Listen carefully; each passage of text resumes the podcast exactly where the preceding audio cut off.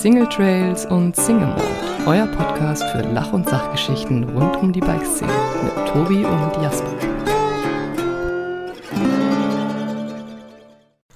Hallo und herzlich willkommen zurück aus der Sommerpause. Hoffentlich gut erholt am anderen Ende Tobi Woggon, der auch sechs Wochen in den skandinavischen Ländern unterwegs war, genauso wie ich. Und ähm, ja, wir sind zurück mit voller Energie in diesem Podcast Single Trails und Single Mode. Schön, dass ihr uns treu geblieben seid. Schön, dass ihr wieder eingeschaltet habt. Tobi, es geht los. Es geht wieder los, es geht wieder ab. Jawohl. Ähm, ja, es freut mich und äh, wir haben ja gerade schon im Vorgespräch ganz kurz darüber gesprochen, dass ich es wirklich, wirklich genossen habe, einfach mal, ähm, ja, auch mal eine ganze Zeit nicht zu podcasten. Ähm, ich freue mich aber trotzdem wieder extrem, dich jetzt hier zu hören das freut mich natürlich, dass du mich, dass du dich freust, mich zu hören. Ähm, ja, es ist total spannend, weil in diesen Monaten natürlich extrem viel passiert ist. Äh, wir haben sehr viele Eindrücke gesammelt. Unsere Zuschauer konnten wir, unsere Zuhörer, Entschuldigung, wir sind ja im Podcast, unsere Zuhörer konnten wir überbrücken mit äh, Sommerfolgen. Da bin ich mal gespannt, ob wir irgendwann mal irgendwie in persönlichen Gesprächen ein paar Feedback-Sachen hören, wie die diese schnellen Fragen fanden, weil ich könnte mir vorstellen, dass äh, der ein, die eine andere äh, sich gedacht hat, so hey, irgendwie fünf Fragen ist ja ganz nett, aber ist ja doch eher so ein Teaser, dass man viel mehr von diesen Personen erfahren möchte. ähm, bin gespannt. Aber wir haben natürlich jetzt super viel erlebt und äh, ich freue mich, äh, dass wir beide da jetzt so ein bisschen äh, eintauchen und drüber sprechen werden. Genau.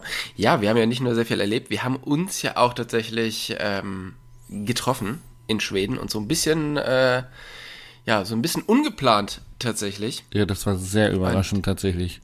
Du hast mir eine WhatsApp geschrieben, so, ich weiß, wo dein Auto wohnt. Und dann dachte ich so, oh nee, wen oh, hat, wen, wen, nee, ich habe ich hab tatsächlich habe ich gedacht so, oh nee, wen hat er denn jetzt getroffen, wer ihm irgendwie ein Foto geschickt hat. Ich habe mir echt, ich habe echt einfach nur gedacht, irgendjemand hat dir einfach ein Foto von meinem Auto geschickt, irgendeiner deiner Freunde oder so, hey, guck mal, der Jasper ist auch hier. Ähm, weil ich echt nicht, ich hätte im Leben nicht damit gerechnet, dass du da bist.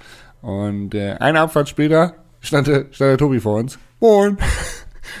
Grüß dich. Ja, auch da? Ist ja lustig. Ja. Ja, das war sehr, sehr gut.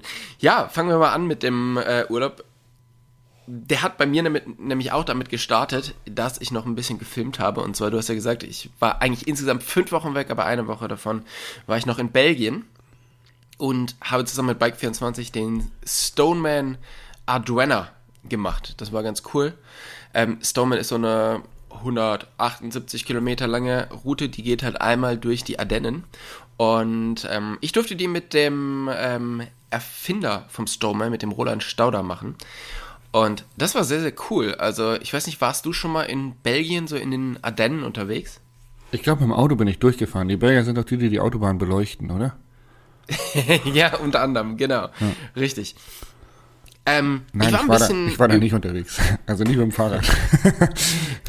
ich war so ein bisschen überrascht. Ich war im letzten Jahr schon einmal mit dem Dennis dort, da waren wir bei Graveln. Und da fand ich es okay. Äh, was ich gut fand, fand, waren die Pommes, aber so die ganze Gegend war so okay.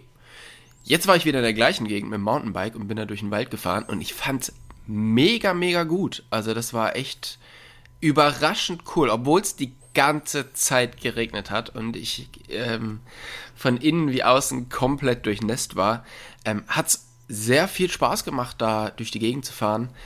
Wir, ähm, man fährt halt durch wunderschöne Täler mit irgendwelchen ähm, Stauseen über hoch bis ins hohe Fenn, dieses, äh, dieses Hochmoor, was es dort gibt. Und wir waren an dem Wochenende da, wo auch die Formel 1 in Spa war. Und das war, war tatsächlich nur irgendwie neun Kilometer entfernt und das heißt, du bist wirklich durch den tiefsten Wald gefahren und du hast aber immer irgendwie die Formel 1 gehört. Das war, ähm, war sehr, sehr spannend, aber diese Tour hat mich wirklich, ähm, ja, nachhaltig, äh, nachhaltig beeindruckt oder ich fand es sehr, sehr cool, was, was die da für, äh, hingezimmert haben. Also schon eher so Cross-Country-mäßig, also, ähm, aber trotzdem viele Trails drin und ähm, sehr, sehr schön. Ja, geil. Wir hatten äh, ähnliche Erfahrungen in Schweden gemacht, in einem Trade Center in der Nähe von Gävle, was irgendwie im Internet mit 15 Höhenmeter angegeben war. Und dann haben wir so gedacht, so, boah, krass, das, wie kann man denn auf so wenig Höhenmetern irgendwie Mountainbike-Strecken bauen? Und dann haben wir gedacht, gut, dann nehmen wir einfach die schwarze Piste. Vier Kilometer, schwarze Route, let's go. Ähm, das war so eine Loop und dann war das halt einfach ja, ey, vier Kilometer Steinfeld. Immer wieder mit so kleinen Anstiegen, kleinen Abstiegen, also nur so drei, vier Meter. Es war einfach wie so eine Art Parcours, so Cross-Country Weltcup-Strecke mit vier Kilometer Steinfeld am Stück. Wir waren fix und fertig nach diesen vier Kilometern. Ja, war lustig. Ja, ja, das ist schon, ähm, schon echt witzig. Das war ja auch, als wir uns getroffen haben in Jerseville. Ähm, ich wäre ja wirklich gerne noch eine Runde mit euch gefahren. Ich muss aber sagen, ich bin vorher diese Trail Center Tour gefahren oder Trail Center Loop und ich war so fertig, dass ich wirklich keine Chance mehr gesehen habe, mit euch da den Berg runter zu kacheln. Ja, du wirktest auch äh, ein bisschen, ähm, ich möchte sagen, er, erschöpft oder genervt von uns.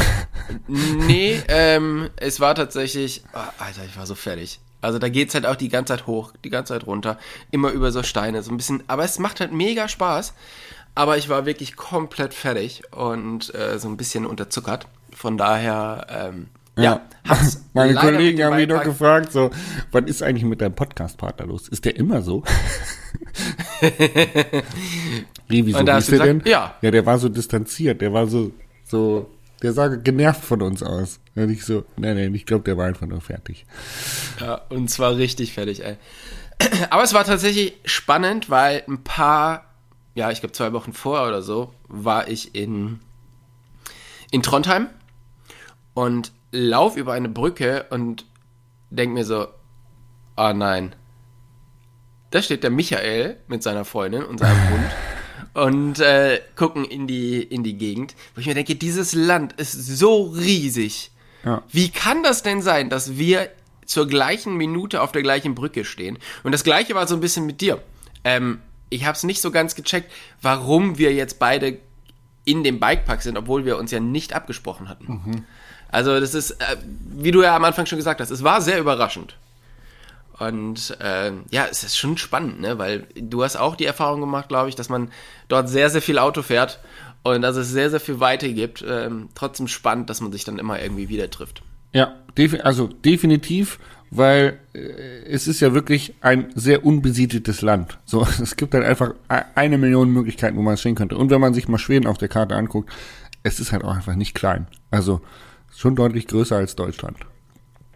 Hm. Und äh, es gibt ja auch echt viele Bikeparks. Also es ist ja jetzt nicht so, dass man dann halt einfach einen Bikepark hat, wo man halt, wo halt alle hingehen. Ähm, aber trotzdem haben, trifft, hat man sich dann halt irgendwie dort getroffen. Fand ich cool, vor allen Dingen, weil ähm, ja, das wirklich ja eine sehr, sehr schöne Region ist da in Jersey, oder? Mhm. Was ist denn so dein Du warst ja das erste Mal so richtig in Schweden, oder? Ja. Was ja. ist so, was hast du so mitgebracht? Was ist so dein, äh, dein Feedback von der Reise? Oh wow, da ist, äh, ist lange. Da, da kann man viel erzählen. Feedback von der Reise. Ähm, ganz kurzer Wink mit dem Zaunfall. Ihr wisst, ich bin YouTuber und ich habe tatsächlich gestern Abend ein Video dazu online geladen, so eine Art Review-Vlog, was diesen Roadtrip ganz gut beschreibt. Ähm, und ich muss sagen, Schweden stand ja auf meiner Agenda genau aus dem Grund, weil es eigentlich, also wenn man so sich umhört, hey, skandinavische Länder, Mountainbiken, ich hätte Bock, dann ist, glaube ich, so die Nummer eins ganz klar unangefochten Norwegen, weil es halt hohe Berge hat, wunderschöne Aussichten, ähm, aber halt viel, viel mehr Mountains im Vergleich zu Schweden. Und Schweden ist ja verglichen mit Norwegen echt flach, kann man sagen. Und ähm, es war so nicht so ganz auf der Agenda, was Mountainbiken angeht und ich hatte eine, eine Red Bull-Serie, so, ein so ein Video, das heißt, äh, ich glaube, Raising the Bars hieß die, mit ähm, äh, Emil Johansen und Erik Fettko gesehen, wie die zusammen unterwegs waren. Und äh, die haben sich dann ganz viele Spots in Schweden angeguckt, auch viel so Dirt-Spots, aber auch ein paar so Bikeparks. Und dann habe ich gedacht, boah, das, das muss cool sein. Ich würde gerne auch mal wieder so einen Roadtrip machen, wo man auch ein bisschen mehr ähm, Dirt fährt, paar Sprünge mit einbaut und trotzdem ein paar Bikeparks abcheckt und halt irgendwo ist, wo halt nicht jeder hinfährt. Also weißt du, so Morsin über den Sommer oder ähm, hier die Bikeparks äh, in, in Österreich abzuchecken. Nö, ich wollte irgendwo hin, wo es was Neues für mich, äh, wo ich noch nie war, wo ich keine Vorstellung habe, wo Mountainbiken vielleicht ein bisschen anders gelebt war. Und tatsächlich ist es, glaube ich, sehr gut auf den Punkt gebracht. Da wird Mountainbiken einfach anders gelebt, weil sie so wenig Höhenmeter haben. Deswegen wird es einfach viel, viel mehr zelebriert. Und das ist irgendwie so ein bisschen, ähm, glaube ich, so ein generelles Ding. Das kann man ja auch auf Trail Center und, und ja, Trailregionen in, in Deutschland beziehen. Das ist immer da, wo wenig Höhenmeter sind, aber viele Leute Mountainbike fahren wollen, dass da die geilsten Trails sind, weil einfach aus dem wenigsten, was sie haben, das meiste rausgekitzelt wird. Und Ja. den Eindruck hatte ich tatsächlich in Schweden. Die Bikespots, die wir besucht haben, waren einfach mit ganz, ganz viel Liebe, Leidenschaft und Verständnis für diesen Sport aufgebaut. Ähm, und es gab irgendwie immer für alle Zielgruppen äh, ihren Spaßbereich. Also ich fand Järvsö sehr, sehr ausschlaggebend dafür mit den Trailcentern drumherum, mit dem Bikeparkstrecken, die haben unten einen Dirtpark, die haben zwei Pumptracks, also dieses, dieses ganze, dieser ganze Hügel mit diesen ich glaub, 300 Höhenmeter oder was, ähm, einfach irre, halt. was da an Mountainbike gelebt wird, ja. Ja. Ja, das kann ich tatsächlich genauso unterschreiben. Ähm, ich find's auch cool, wie die das so machen und mit wie viel Liebe die das alles herrichten. Und ähm, gerade in Jasper ist es halt so, dann gibt's unten noch irgendwie lecker Essen und es gibt noch irgendwie einen coolen Shop und ähm, es ist halt einfach alles sehr, sehr liebevoll gemacht. Und äh, das mag ich an Schweden tatsächlich ganz gerne.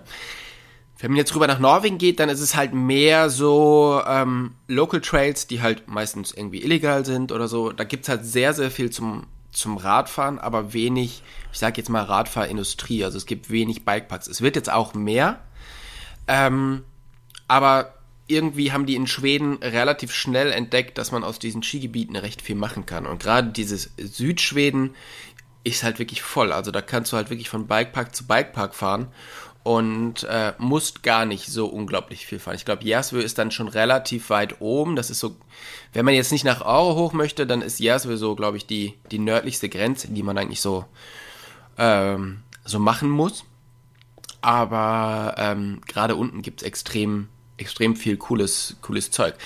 Solange man halt einfach am Wochenende unterwegs ist, weil das war auch so, ein, so, ein, so eine Sache, die mir mal wieder aufgefallen ist. Ich finde, Schweden findet sehr, sehr viel am Wochenende statt. Ja. Und sehr, sehr wenig in der Woche. Da ist irgendwie alles geschlossen. Jedes Restaurant, jeder Bikepark, alles ist irgendwie zu. Ja, ich, ähm, wir hatten auch so ein bisschen die Thematik, dass wir unsere Route zwei, dreimal ändern mussten, weil die Bikeparks dann zu hatten, wo wir eigentlich hin wollten. Und auf jeden Fall ein Learning mitzunehmen, äh, das immer zu checken vorher. Bikepark-Öffnungszeiten muss man Plätze reservieren, hatte ich auch schon mal erwähnt, äh, als ich in Spanien unterwegs war, wo es ein paar Bikeparks gibt, äh, bei denen man dann tatsächlich Tickets reservieren muss, Shuttleplätze buchen muss. Ähm, aber irgendwie haben wir es immer ganz gut hinbekommen und ich glaube, es liegt so ein bisschen daran, weil halt Schweden so weitläufig ist, ähm, dass äh, die, die Ein Anreise von den Schweden zum eigenen Bikepark, zum nächsten Naherholungsgebiet vielleicht auch ein bisschen länger ist, dass man das eben nicht mal eben unter der Woche macht, sondern halt am Wochenende. Ja, es ist, liegt tatsächlich auch daran, ich meine, wir sind jetzt dieses Jahr schon relativ früh gefahren, aber in Schweden findet der Sommer sehr viel um dieses Mitsommerfest statt. Und darum ist dann schon alles auf, aber wo wir jetzt hingekommen sind, also im Juli, dann ist da schon quasi wieder, ähm, ja, ist quasi schon wieder Off- Herbstsaison. Off-Season oder ja, Ja, ja, ne Nebensaison. Wirklich ja, so, ja, genau. Das ist, ähm, ist crazy. Aber es ist interessant, dass du gesagt hast, dass du mal hin, irgendwo hin wolltest, also jetzt nicht in die Alpen, sondern irgendwo hin, wo nicht so viel los ist. Ähm, ich sag mal so, das ist dir dieses Jahr, glaube ich, nicht so gelungen, weil ich hatte das Gefühl, Alle sind nach Schweden, Also- ne? Ja. Von meinen Bekannten ist, glaube ich, niemand nicht nach Schweden gefahren. Ja, das fand ich total Äh, witzig und ärgerlich zugleich, weil wir das ja schon lange im Voraus geplant hatten. Und wir gedacht haben, boah geil, wir fahren nach Schweden, da war noch niemand. Und dann irgendwie dieses Jahr sind einfach alle nach Schweden gefahren. Ich fand es total witzig. Ja, also es war wirklich, äh, wirklich Wahnsinn. Und ich fand nicht nur, dass die ganzen Biker da waren, sondern es war auch sonst irgendwie jeder da. Und während wir in den letzten Jahren immer noch viel so alleine an irgendwelchen Spots gestanden sind, war es dieses Jahr wirklich so, also in den ganzen fünf Wochen, wo wir dort unterwegs waren, haben wir, glaube ich, zwei oder dreimal wirklich komplett alleine irgendwo gestanden und ansonsten waren immer irgendwelche Deutschen da Ah, die halt auch irgendwie gedacht haben, nee, wir fahren mal alleine irgendwo in die Wildnis.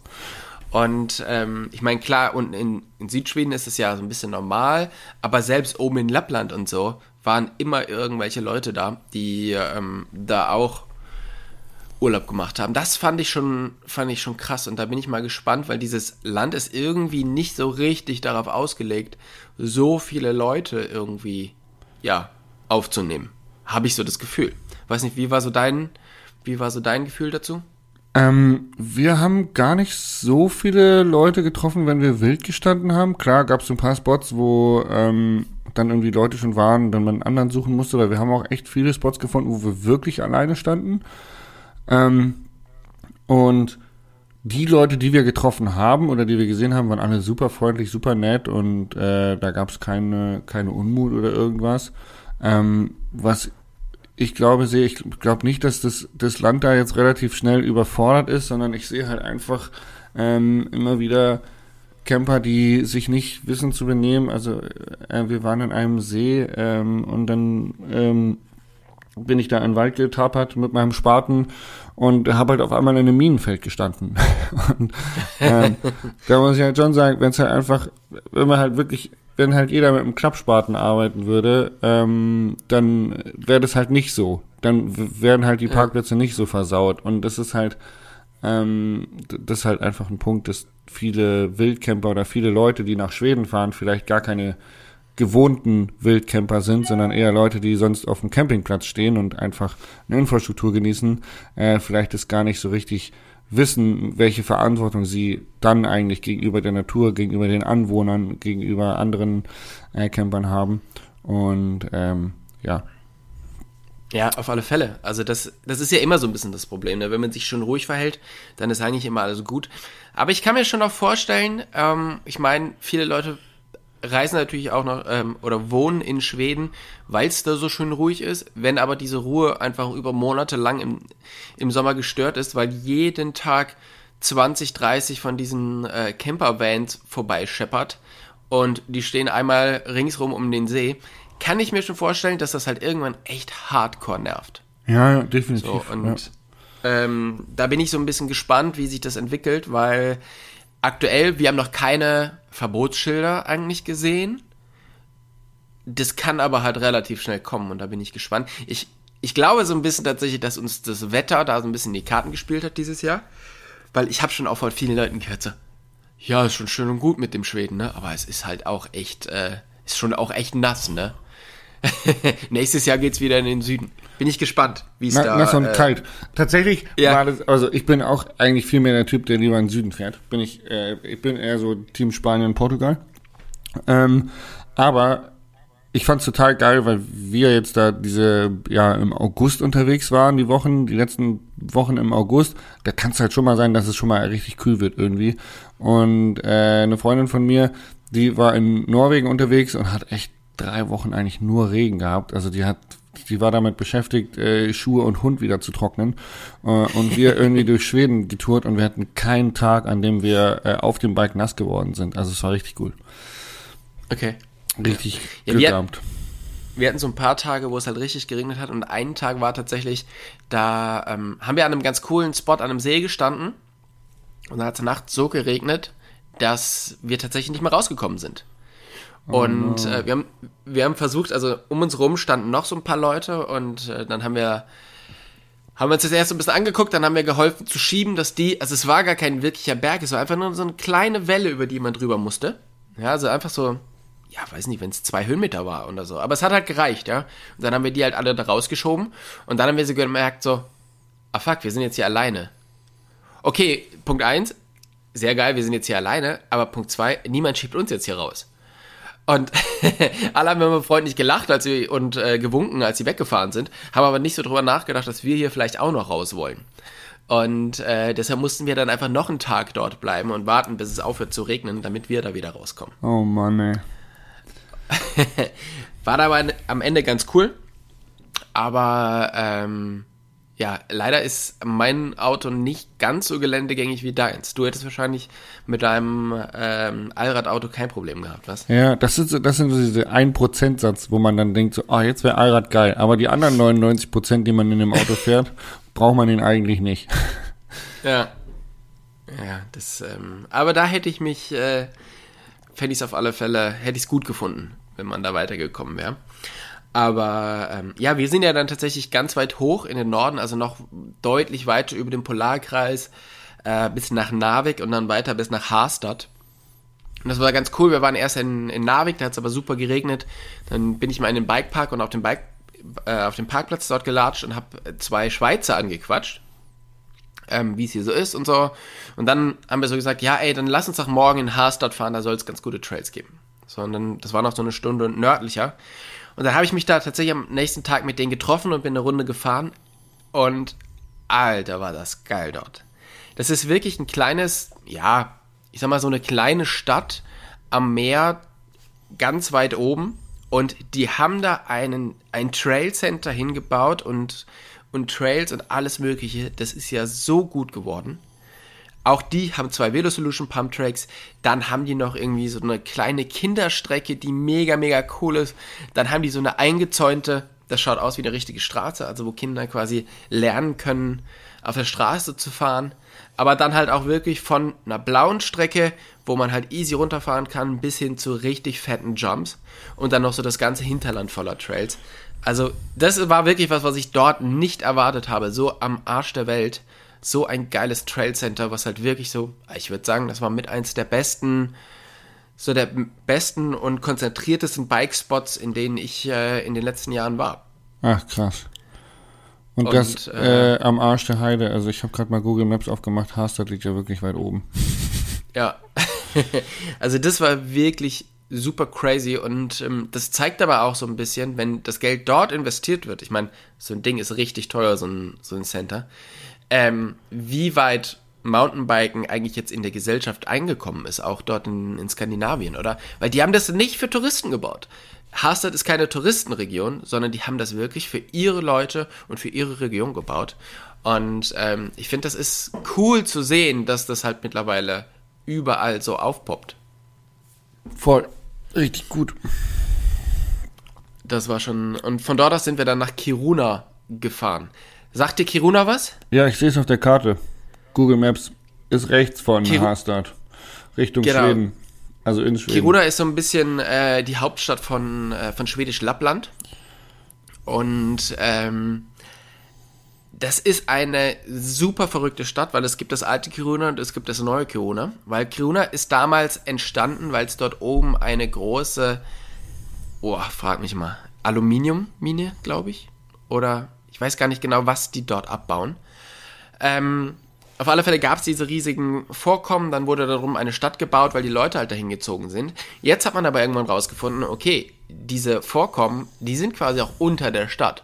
Und wenn wir hier weitermachen wollen, dann muss diese Stadt weg. Also haben die angefangen, diese komplette Stadt neu zu bauen, fünf Kilometer rechts daneben. Und es ist wirklich super weird, weil die wir sind mal durch die alte Stadt gefahren, die ist komplett leer und verlassen, ist so eine Geisterstadt. Die wird jetzt nach und nach abgerissen. Und fünf Kilometer rechts daneben ist einfach eine komplett neue Stadt. Jedes Haus, was es halt in, alten, in dem alten Kiruna gibt, gibt es auch in dem neuen Kiruna, weil die die Leute einfach komplett umgesiedelt haben. Wirklich super crazy. Das neue Kiruna ist jetzt Swapavara? Nee, ich, äh, glaube, das heißt einfach das neue Kiruna. Beziehungsweise heißt immer noch Kiruna. Genau. Ähm, ja, war verrückt, weil man halt so ein bisschen, ich meine, wann hat man schon mal die Chance, ähm, eine komplette Stadt von Grund auf mit dem heutigen Wissen zu planen? Weißt du, ich meine, normalerweise ist es immer so, du hast ein, ein, kleines Dorf, daraus entwickelt sich deine Stadt und dann wird es halt immer größer.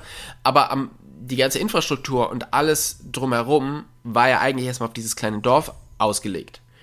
Und jetzt auf einmal hast du die Chance, als ja, Architekt beziehungsweise als Städteplaner alles von Scratch neu zu planen. Und das ist ganz interessant, wie man sich das so vorstellt, wie Städte wären, wenn sie halt einfach komplett neu geplant wären. Und das ist schon äh, interessant. Also das ist, ähm, finde ich tatsächlich auch ganz cool. Ist natürlich ziemlich uncool, dass die Leute da ihr, äh, ihre Häuser verlassen müssen und woanders hinziehen. Es gibt sicherlich einige Gewinner davon, es gibt auch sicherlich einige Verlierer. Da möchte ich gar nicht so drauf eingehen. Aber ähm, zu sehen, was man so mit heutigem Stand so machen würde, finde ich schon sehr, sehr interessant. Ja, krass. Was denkst du, was, ähm, was ist so, was hat sich so verändert zum, äh, zu einer alten Stadt? Was denken die Leute, was ist, was ist jetzt wichtiger, also die, die Städtepläner? Hm, also wenn du mich fragst, würde wahrscheinlich ein ähm, deutscher, europäischer Städteplaner vor allem die Infrastruktur hervorheben, dass man schnell zum Supermarkt und schnell an die Tankstelle und schnell auf die Autobahn kommt. ähm, und vielleicht irgendwie Kindergarten um die Ecke ist und da irgendwie kurze, schnelle Wege sind. Wenn du mich fragst, wie ein Skandinavier äh, die Stadt planen würde, würde ich sagen, möglichst viel Naherholung ums Haus herum. Sp Spielplätze, Mountainbike-Strecken. Ja, tatsächlich ist es so, dass Plätze der Begegnung ein ganz zentraler Punkt dieser neuen Planung waren. Ja. Also es gibt halt irgendwie eine riesige Plaza, es gibt halt super vieles Cafés, es gibt halt irgendwie einen, einen Theater direkt dort, es gibt ein riesiges Schwimmbad. Also diese ganze Stadt wurde tatsächlich um ein Zentrum von, na, da gehen wir jetzt hin und treffen uns alle gemeinsam gebaut. Und das finde ich, äh, finde ich tatsächlich ganz cool. Spannend. Spannend, ja, spannend. Also Deutschland das ist ja eher zu dicht besiedelt. Die Schweden haben da halt einfach auch genug Platz, ne? Muss man auch einfach an der Stelle mal erwähnen. Das wird, das wird bei uns nicht mehr passieren. Ja, wahrscheinlich nicht. Genau. Also, ähm, ja, ja, auf alle Fälle sehr, sehr spannend. Und ähm, ja, war auch schön, da oben mal durch dieses äh, schwedische Lappland zu fahren, weil da ist dann wirklich sehr, sehr wenig los und man fährt die ganze Zeit durch irgendwie durch Wald und ähm, wir waren da in diesem Abisko Nationalpark und ähm, sehr, sehr schön da oben. Ganz ja. anders äh, wie im Süden. Ja, geil. Also ich kann von meinem Roadtrip noch berichten, dass ich eigentlich nicht so der Städtebesucher bin. Also ich bin kein Mensch, der gerne Städtetrips macht und sagt, oh cool, jetzt haben wir mal über das Wochenende nach äh, Barcelona und gucken uns die Stadt an. Da bin ich tatsächlich immer ein bisschen überfordert. Ähm, und wir haben uns auf diesem Roadtrip zwei Städte angeguckt aus der Nähe und das war Kopenhagen und Stockholm. Mhm. Und das hat mir extrem viel Spaß gemacht, weil wir das aus einer anderen Perspektive gemacht haben. Ich bin, bevor ich äh, wirklich Mountainbike Downhill Rennen gefahren bin, bin ich sehr, sehr viel Street gefahren. Das heißt, mit meinem Hardtail einfach durch die Straßen gerollt und habe mir äh, gegebene Treppen und Mauern als Obstacles rausgesucht und damit irgendwie rumgespielt. Ähm, ähnlich wie beim Trialbiken, aber nicht ganz so, nicht ganz so äh, auf dem Hinterrad hüpfend. Und mhm.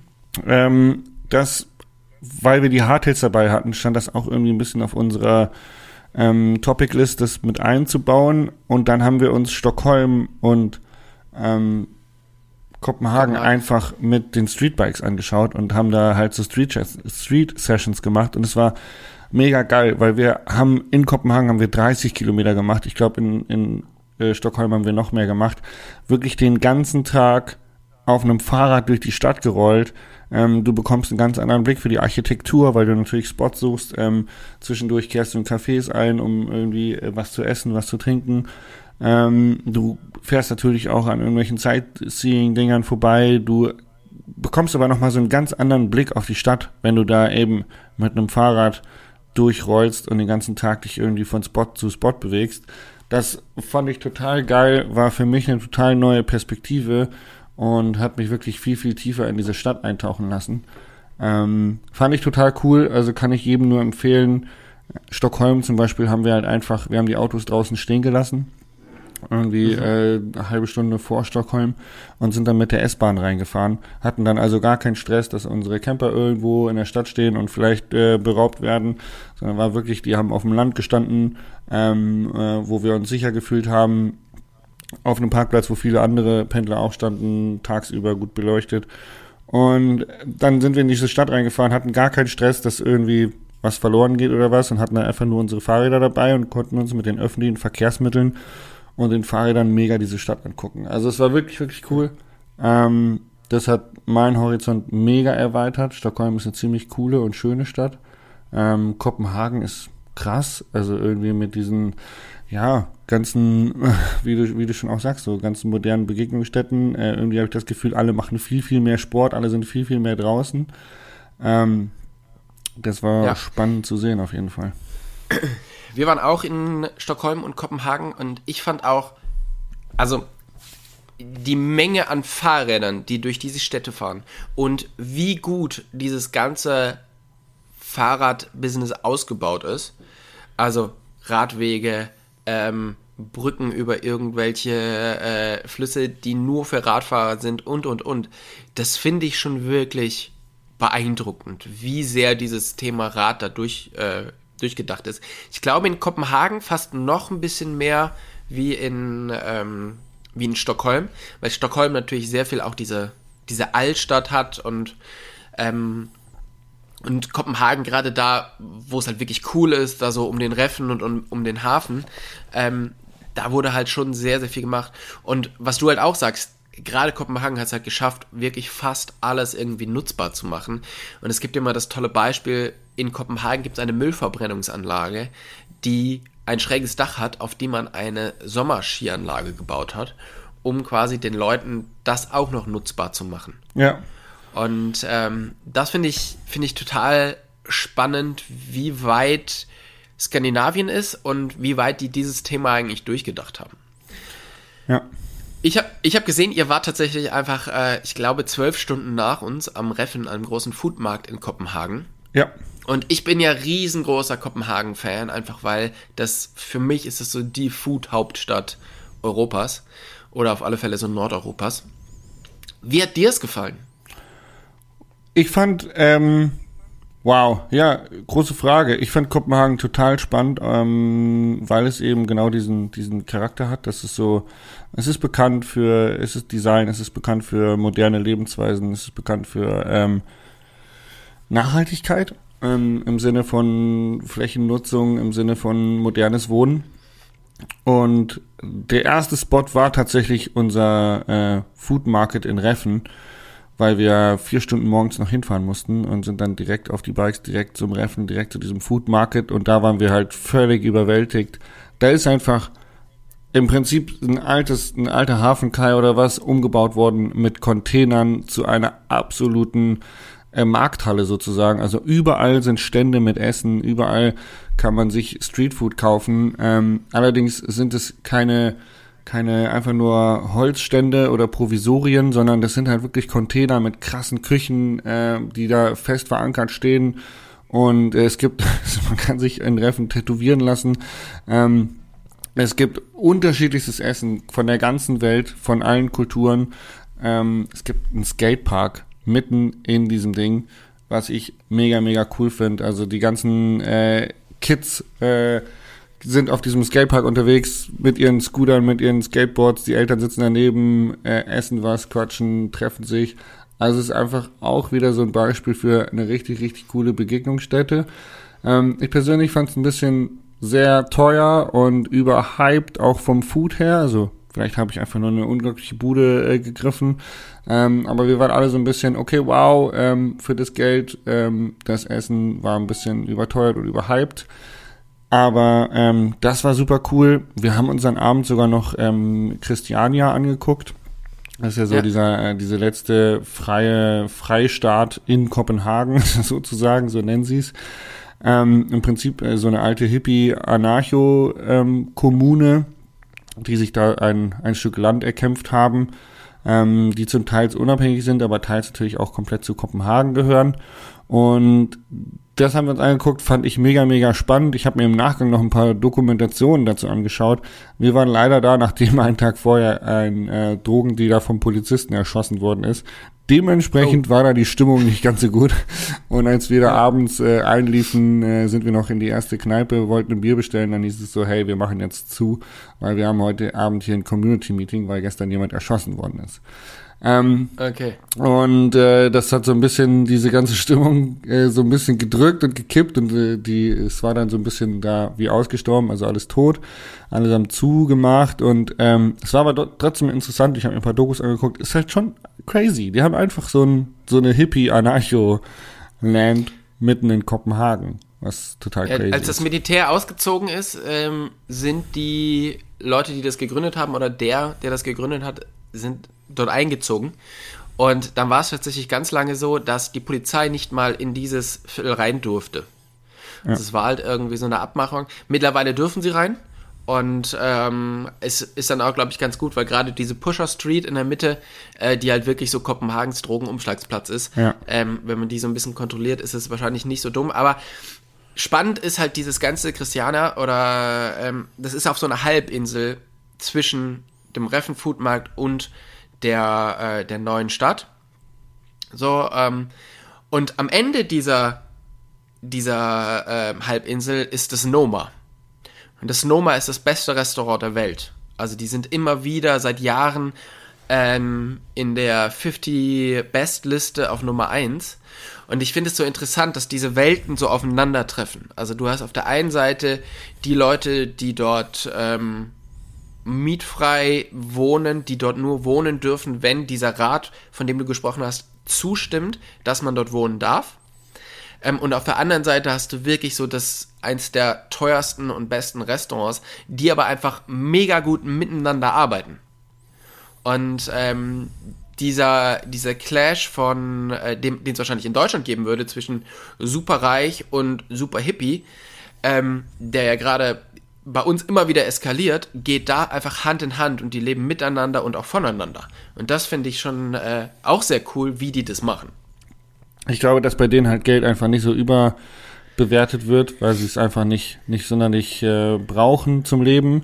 Und die Leute, die in Christiania viel Geld verdienen, das wahrscheinlich dann auch zum größten Teil an die Kommune abgeben, um neue Bauprojekte umzusetzen, um gewisse Dinge instand genau. zu setzen. Also Christiania ist ja äh, an den Public Places und auch in den Häusern hinten, wo die Leute wohnen, ein, eigentlich ein super gepflegtes oder ich sag mal mit Liebe äh, bewohnter bewohnter Platz und da wird da wird viel Hand angelegt, da wird viel gebaut, da wird viel ähm, renoviert. Also das ist schon super spannend, weil natürlich müssen dafür auch Gelder vorhanden sein. Also klar, irgendwo muss Geld herkommen. Also Drogen und Essen. Nein, aber wie gesagt, also das finde ich, find ich cool und finde ich sehr beeindruckend, wie das da so miteinander, wie das da miteinander läuft und dass es da halt äh, keinen Stress gibt, sondern eher im Gegenteil, also dass man halt ähm, einen Weg gefunden hat oder äh, genau deshalb ist dieses Restaurant ja auch da, weil die halt einfach diese Nähe wollen. Und ähm, das finde ich, äh, finde ich sehr, sehr cool. Wir waren in Kopenhagen noch beim Gasoline Grill.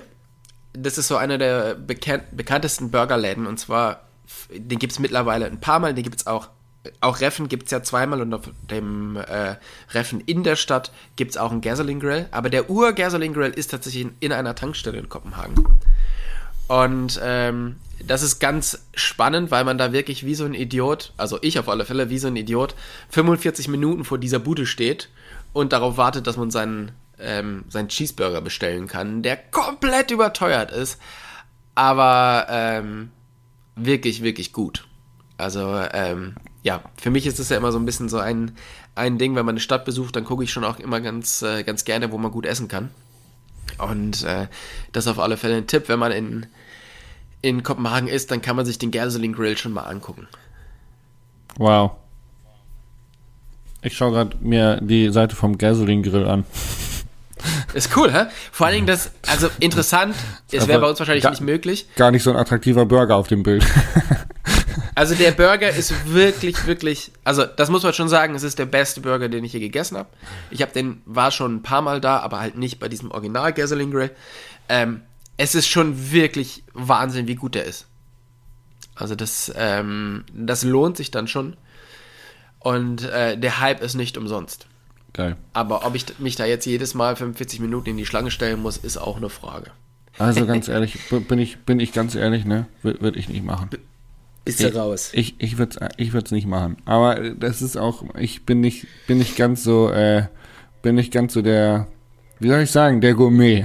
Ich habe hab einige Freunde wie dich, die so da sehr viel Wert drauf legen oder auch den Andi und ehrlich gesagt, ich bin total genügsam, was Essen angeht und denke mir, na gut, also wenn es der Burger nicht wird, dann gehe ich halt woanders hin, wo ich den 15 Minuten schneller bekomme. Genau, also da drüben, da gibt's ja auch McDonalds. Ähm, der, die machen ja auch Burger. Das ja. ja. Hauptsache schnell essen. Ich habe Hunger. Ich werde zu Diva, wenn ich Hunger habe. Genau. Ihr seid ja dann noch weiter hoch nach Aure gefahren, obwohl nicht so ganz klar war, ähm, wie da so äh, der Bikepark im Zustand ist, weil es hat halt zwischendurch so viel geregnet. Es war so mit das schlimmste Unwetter seit 50 Jahren, haben die in den Nachrichten gesagt. Und ich habe von einem Freund, der in Aare wohnt, Bilder bekommen, wo wirklich der komplette Fluss und der komplette Hang irgendwie durch dieses, äh, durch dieses Dorf geflossen ist. Ähm, wie war es für euch dort? Ja, wir haben davon ehrlich gesagt gar nichts mitbekommen. Irgendwie war alles wie beim Alten. Und im Bikepark selber war eigentlich auch noch alles ganz gut in Schuss. Klar haben die Renovierungsarbeiten gemacht, aber da wussten wir jetzt nicht, ob das jetzt irgendwie von einem Unwetter war oder nicht. Ähm, eine größere Jumpline war gesperrt, die sah aber auch recht neu aus. Vielleicht hatte das eher den Grund, dass sie noch zu weich war ähm, durch den Regen. Aber ähm, im Bikepark selber hat man jetzt wenig Spuren davon gesehen und die Strecken waren auch recht frei, ja. Aber hat sich gelohnt, nochmal diese sechs Stunden in Angriff zu nehmen, von Jerswö da hochzufahren? Ich finde, also persönlich gesprochen nicht. Ähm, es kommt natürlich, glaube ich, immer drauf an, was man erwartet oder was man machen möchte. Wenn die Leute, die halt äh, Hauptsache biken und irgendwie nicht so die alpinen Bikeparks vor der Haustür haben, wie ich das vielleicht habe. Also für mich war Ure schon wieder sehr nah dran an irgendwie so einem Bikepark wie Leogang oder Schladming, sehr alpin, ja. lange Strecken, ähm, roughe Strecken, so viele Strecken, dass es natürlich auch schwer wird für die Streckenpflege. Ähm, das hat man schon gemerkt. Und da hat mir so ein bisschen die Liebe zum Detail gefehlt. Das war nicht ganz so familiär. Also aus meiner Perspektive, wenn mich jemand fragen würde, ich würde es nicht nochmal machen. Ich würde äh, als äh, Javsö als äh, Highlight äh, empfehlen und sagen, das muss man gesehen haben. Ist ein richtig geiler Bikepark. Auf wenig Höhenmetern, super geile Strecken, alle mit Liebe gebaut. War richtig cool. Bei Ore war es eher so, ja, okay, ich fand der ganze Ort auch irgendwie, dann der Ortskern, alles so ein bisschen sehr skitouristisch. Man hat auch, das ganze Skigebiet war noch voll mit den äh, Weltcup-Schildern von 2019. Ähm, also das ist einfach ein massiver Touristenort und äh, das kriegt man im Prinzip auch, wenn man jetzt irgendwie nach Frankreich fährt, nach Morsin oder so. Von daher, ähm, ich fand nicht. Aber. Ja. Ähm, ich finde das Spannende, also mir geht es tatsächlich genauso. Ich war schon einige Male in Ore. Aber das ist halt so dieser gute alte Bikepark. So wie man es halt, ne? So wie man es halt aus den Alpen, Alpen kennt. Die Bikeparks, die es halt irgendwie schon seit 100 Jahren dort gibt. Und alles, was im Süden ist, ist halt einfach ein bisschen, das ist halt neuer und damit einfach vielleicht ein bisschen moderner an die, ähm, ja, an die aktuellen Bedürfnisse der Biker angepasst.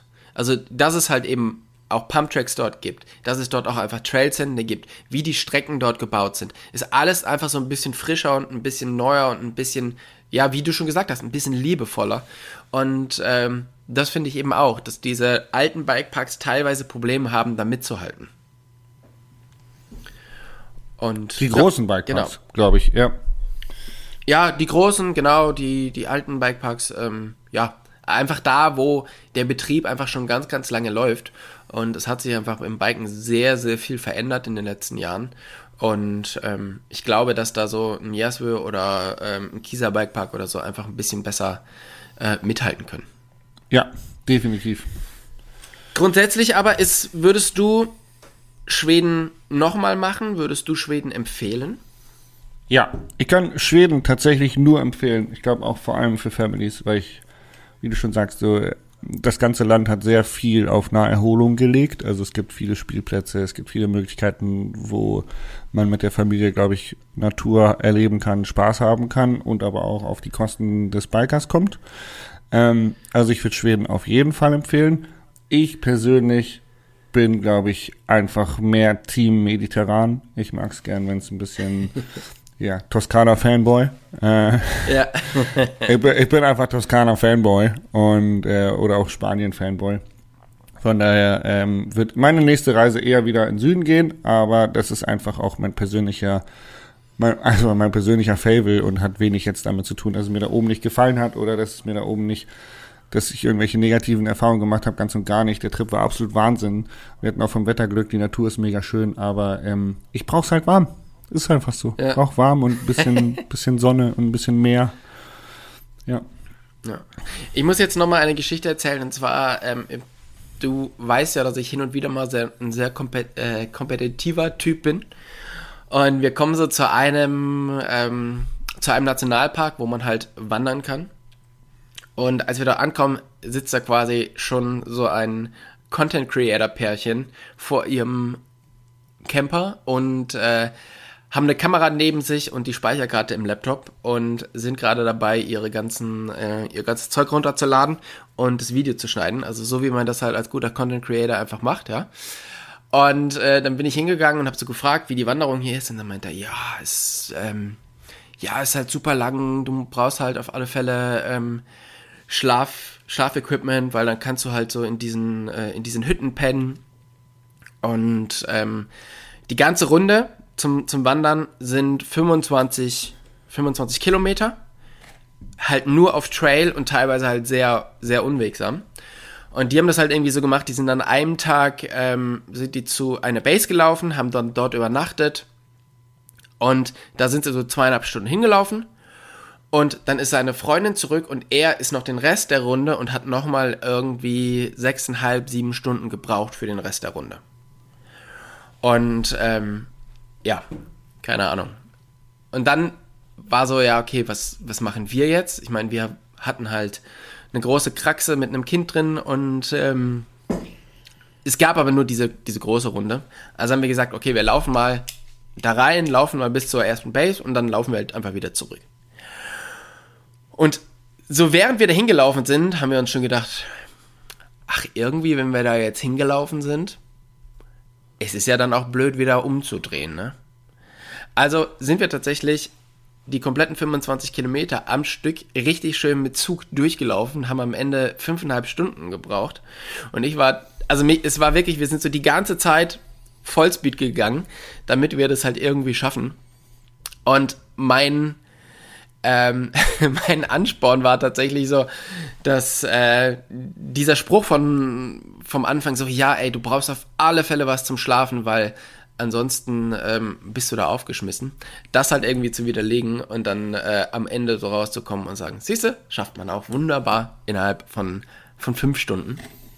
Und äh, da muss ich, äh, habe ich dann tatsächlich alle anderen aus meiner Familie genervt, inklusive der zwei Hunde, weil alle nachher komplett fertig waren. Aber ich habe mein Ziel erreicht. Geil. Aber ja. 25 Kilometer in fünf Stunden, also das sind ja 5 km/h ungefähr. Das ja, genau. kriegt man auch in unwegsamem Gelände hin. Oder seid ihr jetzt wirklich äh, mit, mit Schweiß und Kampf durchgelaufen? Halt zügig, oder? Ja. Zügig, ohne viele Fotos Wie, machen, ohne viel stehen bleiben, oder? Ja, also da muss man schon richtig auf Zug laufen. Also da ist schon, ähm, also man wandert normalerweise, sind wir immer sowas zwischen, ja, so, so 4,3 und 4,7 gewandert an, äh, ähm, an Schnitt. Und da haben wir halt einfach nochmal zugelegt. Und ich kann dir sagen, ey, nach 25 Kilometern war ich echt so gebraucht und so fertig. Also das ist äh, alter Falter. Danach habe ich erstmal habe ich auf alle Fälle erstmal gut geschlafen. I do believe. Ja. Geil. Tobi, Sehr erste schön. Folge nach unserem Comeback. Also aus Schweden Comeback. Mhm. Es hat mir viel Spaß gemacht. Und äh, ich freue mich, dass wir jetzt wieder regelmäßig Podcasts machen, auch wenn mir die, die Pause sehr gut getan hat. Aber ich äh, bin gespannt. Die nächsten Wochen haben noch so ein paar spannende Geschichten in sich. Bei dir wahrscheinlich auch, ne? Du bist jetzt, glaube ich, auch wieder erstmal viel unterwegs, oder wie schaut deine nächste, wie schauen deine nächsten Wochen aus? Ja, es ist nochmal so ein zweiter Saison, wie soll ich sagen, Höhepunkt oder äh, äh, Highlight ähm, der jetzt startet. Ähm, mein nächstes äh, Ding wird das Leogang Bike Festival sein. Und äh, da habe ich wieder so Rideouts, die Techie Trails.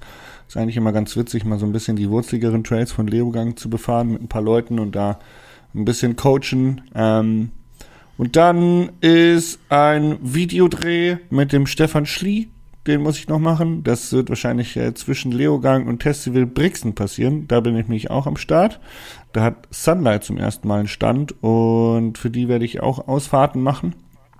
Ähm, mit einer ziemlich exklusiven, längeren Runde, was glaube ich ziemlich cool wird, weil wir so drei, vier Stunden, äh, drei, vier Stunden Tour machen, ähm, mit bisschen Treten, mit Liftunterstützung, also so, dass man echt ein paar gute Trails zusammen bekommt. Das Wochenende drauf ist das Bucket Ride Festival vom 28. Oktober bis zum, äh, nee, vom 28. September bis zum 1. Oktober. Das kann ich auch nur empfehlen für jemanden, der äh, Mountainbike begeistert ist und einen Campervan hat. Das ist direkt am Farker See in Villach. Ähm, und das organisieren Roman und Claudi, die auch schon hier im Podcast zu Gast waren, die Jungs von Jungs und Mädels von Bucket Ride. Und das wird, glaube ich, ein sehr, sehr cooles Event. Da werde ich ein bisschen äh, supporten. Und direkt danach äh, habe ich nochmal ein bisschen was für Santa Cruz zu tun. Dann bin ich bei ähm, Wheels over Frankfurt äh, und mache da für den Verein so ein bisschen so Kids-Training. Und äh, mhm. dann fahre ich Ende Oktober nochmal zum Harald Philipp, ähm, um da Sehr ein bisschen E-Bike zu fahren. Und dann sehen wir uns nice. wahrscheinlich auch schon auf dem MTB News Event Bock auf Ballern. Genau. Das klingt tatsächlich nach äh, relativ viel, aber sehr, sehr coolen Sachen. Ja. Und äh, da bin ich sehr gespannt, was du alles dazu. Also an unsere hast. Zuhörer, falls ihr da zufällig Bock habt, vorbeizukommen, fühlt euch frei. Ich würde mich freuen. Und ähm, vielleicht sieht man sich. Ja. In diesem Sinne, vielen, vielen Dank. Wo Und trifft man dich denn noch? Du bist doch auch bestimmt auch in, in, in Brixen, oder nicht? Genau, ich bin in Brixen. Ich habe vorher noch ein paar ähm, ganz coole Sachen. Zusammen äh, mit einem Partner von mir, Nesmuk, machen wir noch einen sehr coolen Vortrag und Kochevent in, in Solangien. Also Und, da könnte man ähm, sich auch noch anmelden. Ja, das ist leider schon ausgebucht. Ich wollte dafür hier im, äh, im Podcast eigentlich Werbung machen, aber es ist innerhalb von zwei Tagen komplett ausgebucht. Das ist ja geil. Das ähm, habe ich so nicht kommen sehen, weil es auch nicht so ganz günstig ist. Aber äh, ja, hatten alle irgendwie Bock drauf. Von daher, es gibt aber sicherlich irgendwann nochmal so einen, einen weiteren Termin, wenn es so gut angekommen ist. Ähm, dann werde ich wahrscheinlich auch in Brixen sein. Mal schauen. Und äh, danach geht's für mich nach Slowenien. Und dann bin ich quasi ja auch gleich in der Nähe vom Farker See. Und vielleicht komme ich da mal einen Tag vorbei. Beim Bucket Weil Ride ich ja, Festival. genau. Ja, und geil. äh, vielleicht, also ich fahre ja eh da vorbei. Und dann, ähm, ja, und dann geht's noch auf eine längere Bikepacking-Tour. Und äh, dann ist irgendwann November. Dann ist, dann ist Off-Season. Dann wird wieder gefroren in Genau. Deutschland. Dann wird wieder gefroren, genau. Und ähm, ja, deshalb, ich freue mich, hier ein bisschen darüber zu reden, was wir dann machen, weil ähm, sowohl bei dir wie auch bei mir stehen spannende Sachen an. In diesem Sinne, Jasper, vielen, vielen Dank für deine Zeit und bis bald. Bis dann. Ciao, ciao, tschüss. Ciao.